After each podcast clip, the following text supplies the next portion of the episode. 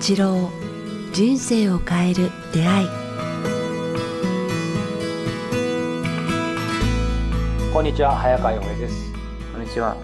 北川八郎人生を変える出会い。えーこの番組はポッドキャスト各プラットフォームと YouTube よりお届けしています。今日は第264回をお届けします。北川先生よろしくお願いします。お願いします。さあ前回ね、えーまあ、時間の伸び縮みの話もあって目線の話があったのでちょっと北川先生の目を見て話そうと思ってですけど やっぱりダメですかねこれ。YouTube の方 不自然ですかねこれカメラ見てる。今度上見ちゃいますよねちょっとね。こうなんかやっぱ画面を見てしまいますね。どちらかになってしまうのでねなかなか難しいと思いつつ、今日はですね、あのーまあ、毎回ね、ほとんどぶっつけ本番で僕と先生、その場で、あのーインスピレーションベースで、あのテーマを決めてるんですけど、結構僕がですね、あの普段あのこの番組以外でもやっぱりいろんな方にインタビューする機会があるので、結構質問、直感でするものもあるんですけど、なんかこういう質問しようみたいな質問帳みたいのがあるんですよ。でそこからちょっと意外と先生にぶつけてなかったなみたいなものがあったので、そうだね。そんな感じをしました。そうなんですようん。なので、まあ、そこからちょっと今日どんな話に展開していくか僕も先生も分かっていないんですが先生にですね、まあ、いきなりなんですが率直にねなんですが聞きたいと思いますが北川先生今まで、まあ、生きてこられて今今ですねまさに今一番えー守りたいものと捨てたいものは何でしょうという大きな質問なんですけど あんまりないな。うん。守りたいものも捨てたいものもない。捨てたいもの。捨てたいものは過去の罪かな。いやまずももしくは、ぐ目に見えるものとしては洋服とか大きいものいらないな。はいはいはいはい。目に見えるものはもう道具とか、うん、で特に電気関係のものは全部捨てたいですね。このパソコンもテレビも。うーん、一番守りたいもの、はいプライドでもないし、うんなんかな。ああ、昔の写真かな。ちょっと意外ですね。いろいろ捨てたい。あ、ん？おお母様の、はい、父と母と、うん、それからまあ、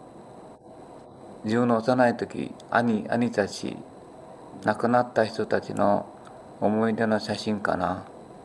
守りたいもの、思い出かな。思い出の写真というよりそうかだからそうですね。思い出の写真とってこと、思い出かな。生きた、そこにやっぱ生きた意味があるからね。うんまあ、そういうものかな。だけなんか家とか土地とかお金とかじゃないですね、やっぱね。うんうんあなんかそういう世の中の損得とか価値のあるものと真反対のものかな。形のない、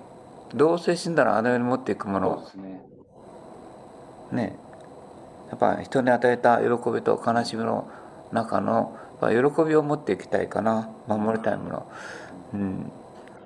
でもな、なんでしょう。ちょっとそれこそ話したらもう、そんな15分じゃ話せないことかもしれないですけど、やっぱりその捨てたいものでね、まあもうパソコンとかテレビとかっていうのは、まあ先生らしいなと。そしてまあ、あの僕も理解できるんですけど、ある意味、ある意味というかね、先生一回、まあ本当の全ての全てを捨てたわけじゃないと思いますけど、やっぱりイメージとしては、そのね、会社員というか一流の会社も辞めて、まあある意味財も投げ打って、えー瞑想断食されて、まあ普通の人から見たらもう全てを捨てたに近いような生活されて、まあそういう生活もね、あの短からずあったと思うんですけど、なんかその後ででも今また物が、物というかいろんなものが増えてきてというか、なんかその辺、先生、今振り返ってどうどう感じられてるんですかね？というか、なんなんていうんでしょう、うまくちょっと質問できるか分かんないんわかんですけど、ないけど、あの、この間お話ししたように、やっぱり、あの、鴨の町名じゃないけれども、うん。本当にこう、昔の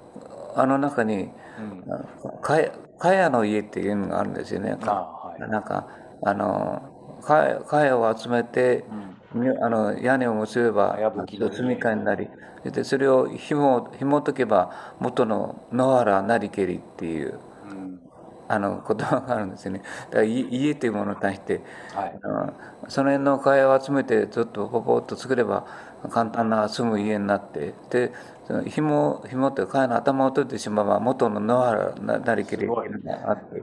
まあ鴨の町名と同じでうん。あのちょっとした小さなものはい。かさばるもの身を飾るもの大きく見せも見せるもの自分以上にあのなんか大きく見せようとするの。例えば大きな車とか大きな家とか大きなビルとかなんかかっこいい洋服とかいうものに対しては捨てたいですね。捨てたいというかもう興味ないですねはっきり言って。本当になんか興味ないんですよね。もう特にもう大きな黒塗りの車とかあんなんアホやなこの人のこのなんかおごりと弱い自分があるんやなという見て見てしまうね。あの申し訳ないけど大きな車乗ってる人は自分を偉く見せたいっていうものに対しては捨てたいですね。もう捨ててしまってるかな。うん身を飾るものはもう興味ないですね。そういう意味ではね。でもきちんとよくね、選択したものとかきちんとした洗ったものは身につけたいけれどもそれを自分を拡大させる自分以上のもの見せようとするものは全く興味がないですね。うんうん、そうか。なんかちょっと質問の角度変わりますけど、はい、その何でしょう。先生今の先生にあってこう昔の先生になかったものって何でしょうね。そうですね。前の自分にあったものはなんか誇りとかなんか投資能力もありましたね。欲欲がいっぱいあったかな。投資能力っていうのは、えーと、何か先を見見渡す見据える、うん、そうそうそう。だからそういうものがあったけれどもなんかそういうものは見てしまう。それから誇りかな誇りも良し悪しありそうな気しますけど。実績とかやっぱそういうそういうものに対してやっぱああのそういう欲につながるなんか自分を誇りたいというものがあったけど今はなくなりましたね。えー、今の自分になくて前の自分にあったものは若さかな。体力とか、えー、昔は持ってたけれど今はなくなったっていうものもあるけれどもちょっと難しい質問ですね。先生、でも今おっしゃったそのなんなんでしょう誇りとかね、えー、そういうものはもう今はあんまないよってことですけど、まあ、逆に昔あったっていう誇りというかねやっぱりこう多分先生も欲がっておっしゃいましたけど意外な感じはしたんですけど逆にどどうなんでしょう？なぜ今なくなったのかというかつまりやっぱりいろいろ達観しててなくなったっていう見え方もあると思います、いろんなものそぎ落としてくるっていうかね、まあ、その素の自分素の自分っていうかね、まあ、それで十分価値があるなってことに気が付いたのかな。だから身を飾らなくていいというかちょっとおちゃらけてたりふざけてたりとか、まあ、気が弱かったりとか非常にこうなんていうかな根性がなかったり凡人だったりするような部分ももうそれも自分だっていう認められるようになってよく見せようというのがもうなくなってきた。それはやっぱり徐々になんですか？それか意識的にとか、なんか決定的な何か本来持ってたものもあると思いますね。こう自分の中にある誇りとしても持ってたのはこう、まあ、いつかでまたこのお話をしたいと思うんだけど公平感っていうかね。公平感。あなんていうかどういうんかな、えー、っとエコひいきっていうのは自分なんかなかったんですね平等感不公平っていうか、自分の子供も他の子供もみんな同じように扱い入れる自分がいたんですねそのそういうものを持ち続けるっていうのはそれはこう作られたものではなくて後が前から持てたようなところがありますね。だからこれ何が言いたいか分からなくなってしまう。いやいや分かりますよ。うんだからうんそういうものはこ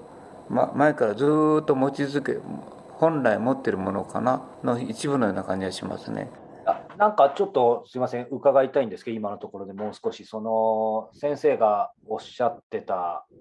その何でしょう誇りとかこう何か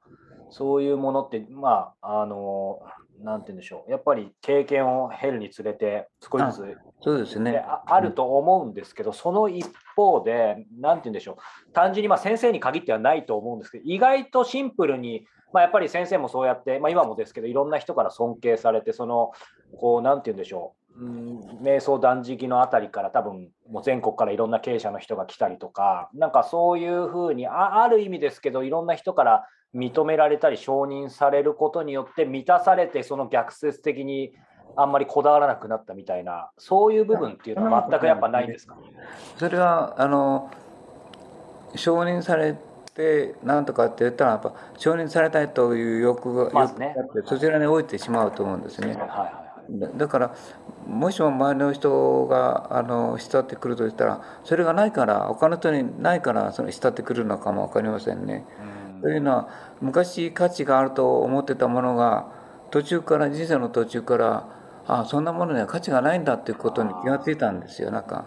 身を飾るものや地位や名誉や売り上げっていうものはあそんなものには価値がないと思って僕は身を引いたんですね。社会から。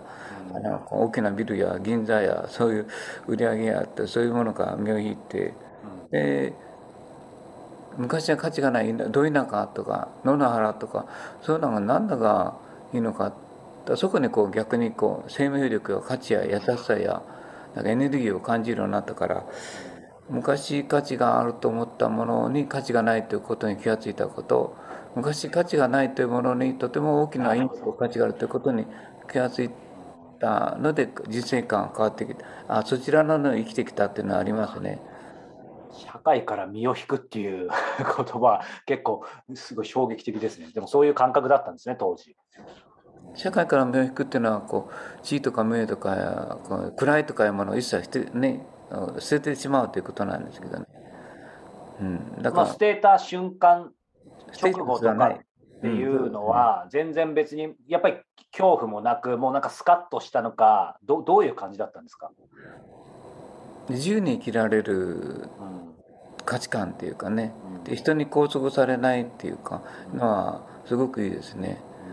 でもう一つだんだん話が飛んでいくんですけどもはい、いいですよ。今日は砲弾という感じでいいんじゃないですか、たまには。あの約束を少なくしていくととても楽になりましたね。何月何日に会って何時間、まあ、例えばこんな時間がこうなんですけども。すいません。いやそうじゃなくてあの約束する時間もちろん大事なんですよ。あの少しは必要ですけれども。それをたくさん作らなくなってくるとととっても楽になりましたね自由な時間。今いっぱいあるからすごい逆に実感します。先生のそのもう約束だらけで終わっちゃいますよね。そうそう約束一日がね何時から何時間この人と会ってこの仕事をこなして何時から何時までに報告出して何時から何時までって全部それはある目的のためですよね。実績となんかま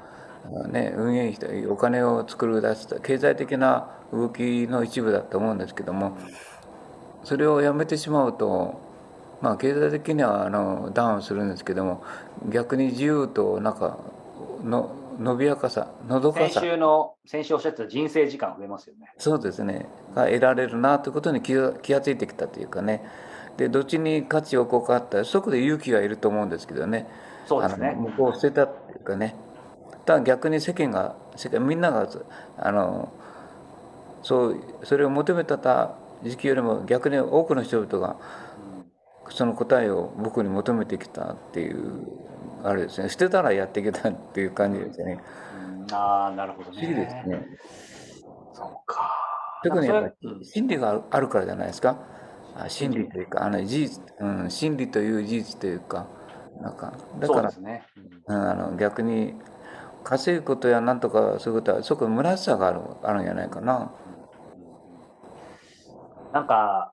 僕は先先生ほどあの思い切って社会から身を引くとかできてないですけど、まあ、でもそういう意味では一回その会社員からは身を引いてるので、まあ、先生の100分の1っていうのもおこがましい1000分の1ですよねですけどちょっとおっしゃることはやっぱわ分かりますよね。こうなんかその、まあ、まあ自由っていうとなんか一言になっちゃいますけど、うんただただややもするとも元に戻っちゃいますよね。そうですね分次第というか。物と金と経済に執着してそれないとどうするんだという考え方を捨てきらない人は脳がなんかかわいそうな感じがしますね。でもでも昔よりもそれを捨てることができる人が増えてきたようなあしますけどね。前はもうそういうのもどうやって生きていくんだお金稼がないと生きていけないじゃないかという人がいっぱいいたと思うんですけどもあのそうじゃなくてこんな生き方もできるんだ。そんなにお金なくてもまあこれだけあれば少しこういろんな対人関係の中で楽しめて生きていけるってことに気がついた人たちも増えてきてると思いますね。それはななんでなんでしょう？やっぱり僕らいろいろあってもちょっと進化してるんでしょうか？進化してると思いますね。はい。価値観の多様化という形で表現できるのかも分かりませんけどもいろんな生き方ができるできてもいいんではないかな。貧乏もあってよしお金持ちもあってもいいし。で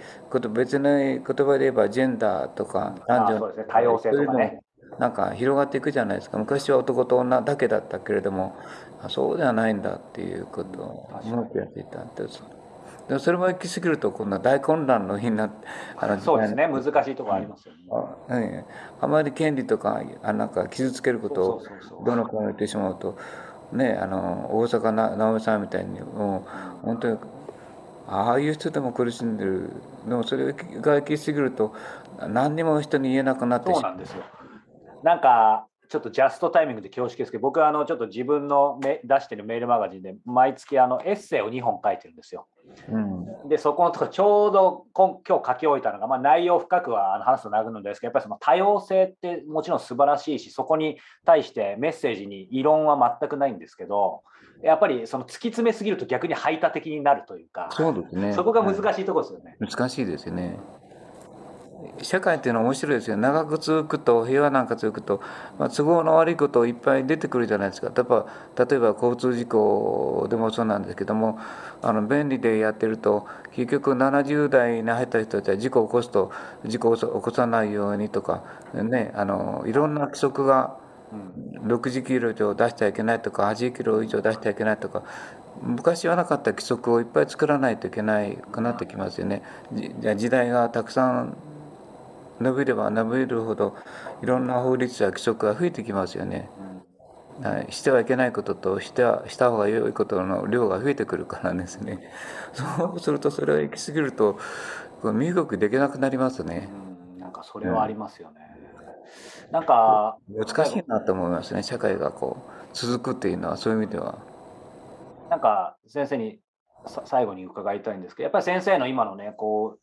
まあ、人生というか半生をさりげなくちょっと振り返っていただきつつあったのかなと思うんですけどやっぱりそのいろんなきっかけがあって何回も変わってきたと思うんですけどそういう中でも振り返って北川八郎が人生でこうこれだけはしてこなかったとか変わらなかったっていうものを一つ挙げるとしたら何でしょうね？なんだろうなしてこなかった？してこなかった、よくこれだけはしてきたから成功したとか、よく失敗したとか、なんか言うじゃないですか。だから、そうじゃなくて、どちらかというと、これだけは、えー、してこなかった、しないようにしてきたみたいな、何か例えばポリシーがあるとか、いろいろ変わっ人生はもうかなり大きく変わってきたけど、これだけは俺してこなかったな、みたいな。まあ、してきたでもいいんですけど、もしくは変わってないなっていう部分が何か一つでもあれば。人を陥れるとか策略とか、そういうものの能力はなかったなと思いますね。なんか、エコひいきとか前も言ったようになんかで途中でしてこなかったのは途中で逃げ逃げ出さないことかなやろうと思ったらずっと貫くことかな。なんか先生らしい ですね。だからなかなか難しいけどもまあその策略とか陥れるとか騙すというのはしたくなかったし嫌だったですね。それと人の心をお金で買うというのもできなかったですね。だからまあ言葉で言えばあの男女のあれでもお金で遊ぶっていうのは一切できなかったですね。嫌でしたね逆になんかこんなラストでさらっと言うことじゃないかもしれないですけどお金で人の心は変えると思いますか？絶えないですよね。買った時虚しいですよね。